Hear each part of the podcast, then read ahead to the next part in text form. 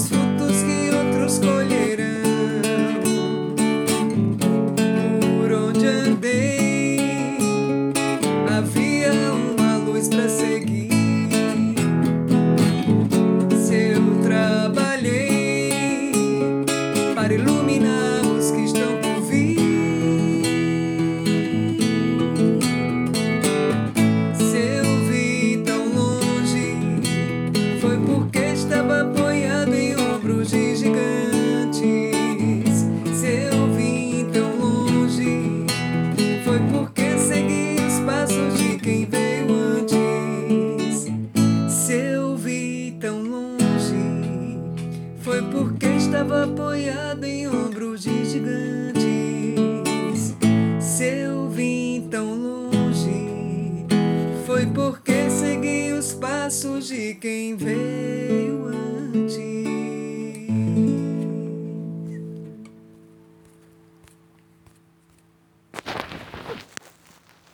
Vamos dar continuidade a mais um estudo do nosso Evangelho segundo o Espiritismo. Capítulo 17 Sede perfeitos, instruções dos Espíritos, o dever, item 7. O dever é a obrigação moral da criatura para consigo mesma, primeiro e em seguida para com os outros. O dever é a lei da vida.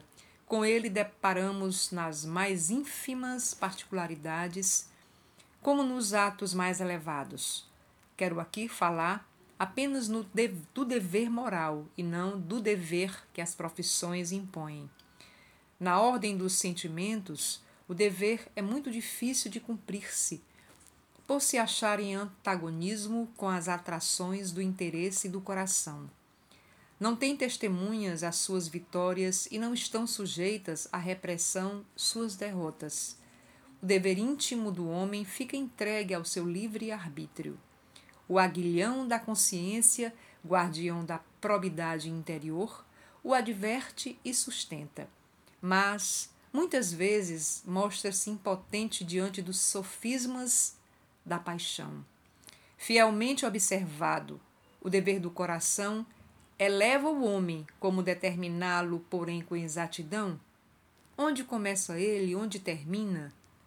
O dever principia para cada um de vós exatamente no ponto em que ameaçais a felicidade ou a tranquilidade do vosso próximo. Acaba no limite que não desejais ninguém transponha com relação a vós. Deus criou todos os homens iguais para a dor. Pequenos ou grandes, ignorantes ou instruídos, sofrem todos pelas mesmas causas, a fim de que cada um julgue em sã consciência o mal que pode fazer Com relação ao bem, infinitamente vario nas suas expressões, não é o mesmo o critério. A igualdade em face da dor é uma sublime providência de Deus, que quer que todos os seus filhos instruídos pela experiência comum não pratiquem o mal, alegando ignorância de seus efeitos. O dever é o resumo prático de todas as especulações morais, é uma bravura da alma que enfrenta as angústias da luta, é austero e brando, pronto a dobrar-se às mais diversas complicações. Conserva-se inflexível diante das suas tentações. O homem que cumpre o seu dever ama a Deus mais do que as criaturas e ama as criaturas mais do que a si mesmo. É a um tempo juiz e escravo em causa própria. O dever é o mais belo laurel da razão. Descende desta como de sua mãe o filho. O homem tem de amar o dever, não porque preserve de males a vida, males aos quais a humanidade não pode subtrair-se, mas porque confere à alma o vigor necessário ao seu desenvolvimento. O dever cresce, irradia, sob mais elevada forma em cada um dos estágios superiores da humanidade. Jamais cessa a obrigação moral da criatura para com Deus.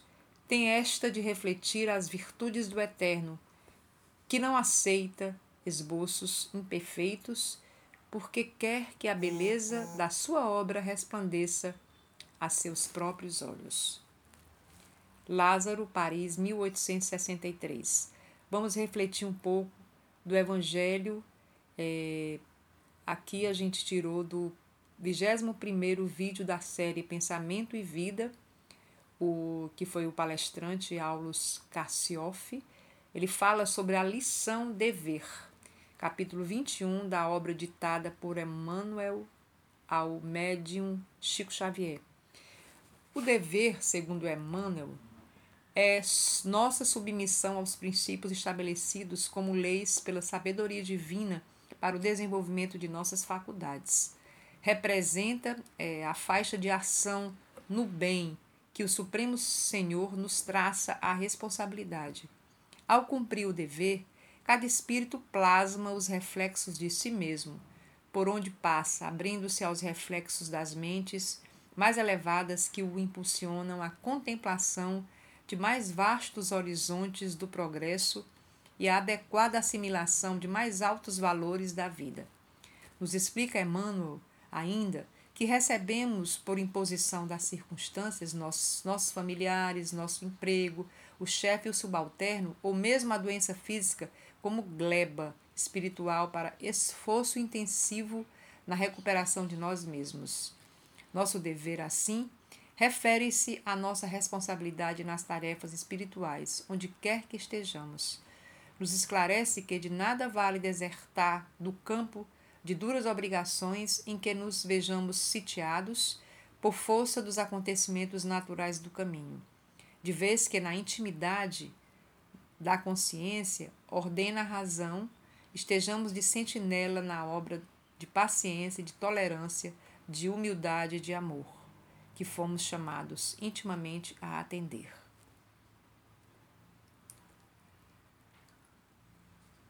Vamos fazer agora a nossa prece final, agradecendo a Deus por mais um dia, por essa noite.